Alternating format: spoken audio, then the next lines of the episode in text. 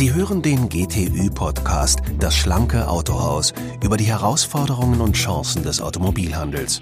Wie können Autohäuser Prozesse optimieren? Wie können sie effizienter und attraktiver für Kunden und Mitarbeiter werden? Im Gespräch mit Experten, Unternehmern, Verkaufs- und Serviceleitern versuchen wir Antworten zu finden und Impulse zu geben. Ich bin Ihr Moderator Max Groß und ich freue mich, dass Sie heute zuhören. Stichwort Internet. Die Frage ist nicht mehr, brauchen Autohäuser einen professionellen Internetauftritt? Die Frage ist vielmehr, wie kann ich meinen Internetauftritt so gestalten und vor allem so managen, dass ich als Autohaus den maximalen Ertrag aus meiner Internetpräsenz generieren kann? Zum Beispiel, was kann ich für meinen digitalen Ruf tun? Wie reagiere ich auf negative Kundenbewertungen? Bin ich hier machtlos ausgeliefert? Diese Fragen wollen wir nun im Interview mit Florian Schwarzbeck und Thomas Neting von der Online-Agentur Becklin in Ludwigsburg eingehender beleuchten. Beide sind mit den Anforderungen eines Autohauses bestens vertraut. Sie betreuen eine Autohauskette mit 38 Standorten im Bereich digitales Branding. Unser Thema heute Reputation Management. Herr Schwarzbeck, Herr Neting, meine Website für Suchmaschinen optimieren, Google Ads platzieren, all das habe ich selbst in der Hand. Aber bei Kundenbewertungen bin ich quasi fremdbestimmt. Wie gehe ich damit um? Wichtig im Online-Marketing ist die Überwachung des Rufs des Unternehmens. Wir nennen das Reputation Management. Beim Reputation Management geht es darum, dass man den digitalen Ruf des Unternehmens überwacht und auch aktiv steuert.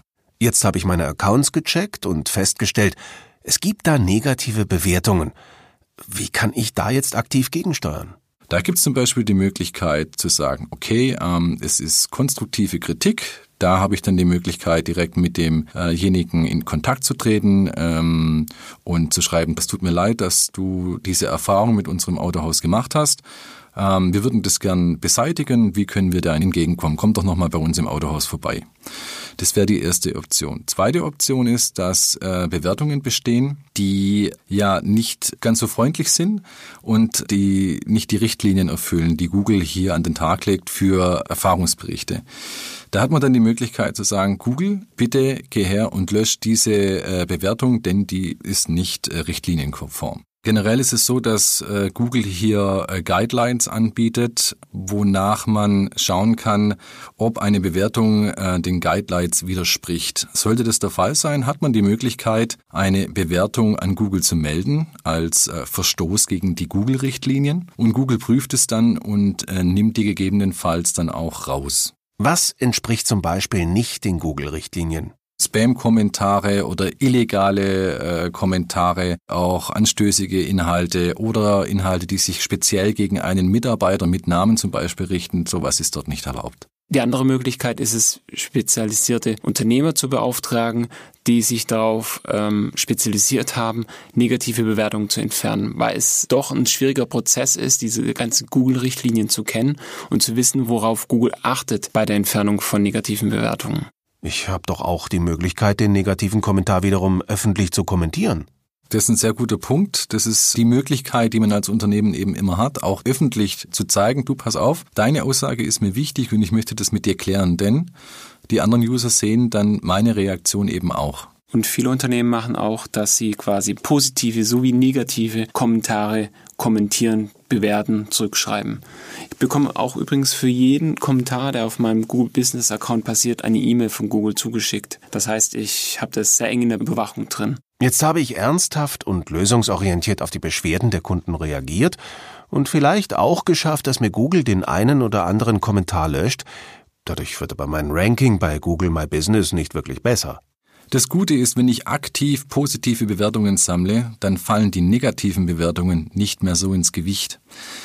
Denn tue ich das nicht, habe ich irgendwann mal auf zum Beispiel meinem Google-Profil ähm, zwei, drei oder auch mehr negative Bewertungen. Und die sind dann sehr, sehr ausschlaggebend ähm, für die Wahrnehmung meines Rufes äh, im digitalen äh, Markt. Also Google selbst empfiehlt sehr, sehr deutlich, dass man aktiv äh, positive Bewertungen äh, sammeln sollte. Klar, drei negative Bewertungen bei 50 positiven spielen im Ranking keine wesentliche Rolle, aber wie komme ich zu diesen 50 positiven Bewertungen?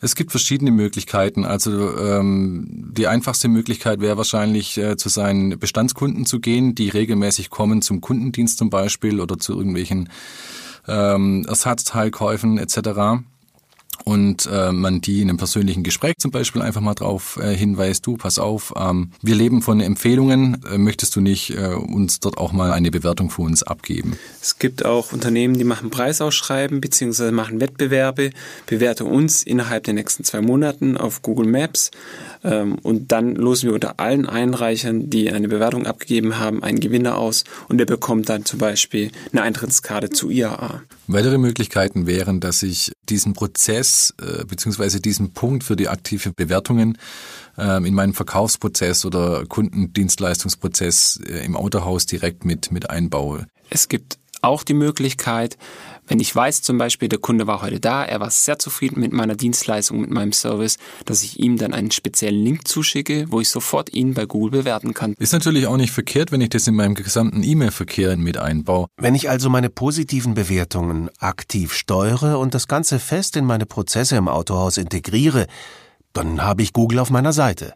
Hier geht es ja nicht nur um äh, den Google-Account. Es gibt ja hier noch deutlich weitere Portale. Ja. Zum Beispiel auch bei Jobs äh, kennen wir alle Xing, LinkedIn, Kununu, wo Mitarbeiter zum Beispiel Bewertungen äh, abgeben können. Ähm, da zählt dann nicht nur der Google-Account. Und da gibt's wie gesagt, viele Portale, die man äh, recherchieren kann.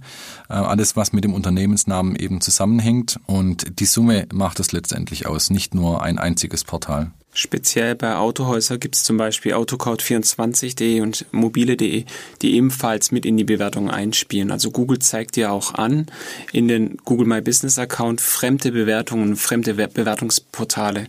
Bei Autohäuser Autoscout24, mobile.de, bei Zahnärzten oder bei Ärzten Yameda zum Beispiel. Facebook-Bewertungen können teilweise auch dargestellt werden. Also überall dort, wo ich ein Unternehmen bewerten kann, spielt das eine wichtige Rolle. Jetzt nehmen wir einmal an, ich habe ein Autohaus mit mehreren Standorten, muss mehrere Portale permanent überwachen und aktiv managen. Da stellt sich natürlich schnell die Frage nach der nötigen oder nicht vorhandenen Manpower. Also bei dem Kunden, den wir hier betreuen mit seinen äh, mittlerweile, glaube ich, über 38 Standorten, ähm, ist es so, dass wir hier ein spezielles Online-Marketing-Tool einsetzen und in diesem Tool eben auch die emotionalen äh, Werte von diesen Bewertungen dargestellt werden, und zwar pro Standort. Und das ist eine super Möglichkeit, um eben auch Schwachstellen eines einzelnen Standortes aufzudecken. Sprich, ähm, diese Tools bereiten die Inhalte so weit auf, dass es auf ein paar Kerneigenschaften runter reduzieren und ich zum Beispiel sehe, dass äh, die äh, Telefonbetreuung zum Beispiel mies ist oder dass der Werkstattservice nicht funktioniert oder dass man schon mal dort war und zu Öffnungszeiten aber das geschlossen hatte oder dass man nicht zufrieden ist mit den Reparaturleistungen etc. Und dann habe ich natürlich als Unternehmen ähm, hier die Möglichkeit, äh, zu diesem Standort zu gehen und zu sagen, äh, Freunde, passt mal auf, wir müssen da dringend was tun. Das ist so, das kann ich nicht als Marketingleiter oder als Einzelunternehmer oder mit wenig Manpower im Marketingbereich kann ich das gar nicht sehen, überwachen. Und deshalb bieten sich diese Tools natürlich auch an. Es gibt ähm, unterschiedliche Online-Marketing-Tools, äh, die man hier für die Auswertung des Rufes äh, heranziehen kann.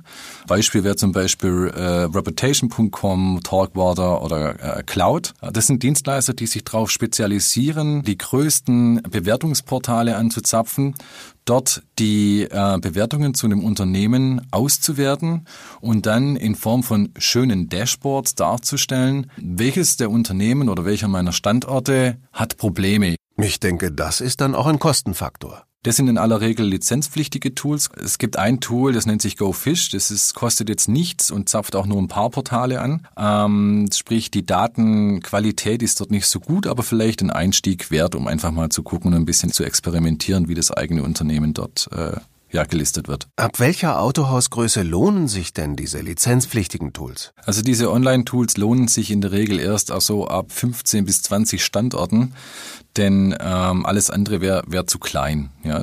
dann muss man tatsächlich händisch hergehen und äh, die wichtigsten Portale für sich selber abklappern.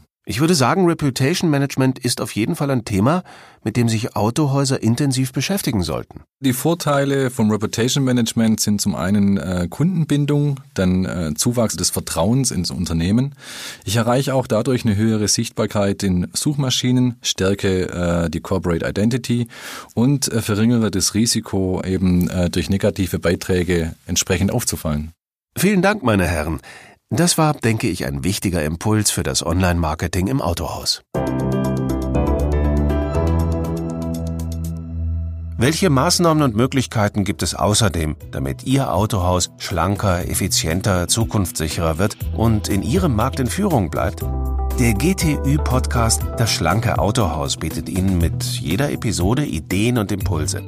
Wenn Sie das schlanke Autohaus auf Apple Podcasts, Spotify oder Google Podcast abonnieren, werden Sie automatisch über die neuesten Episoden informiert. Wer führen will, muss hören.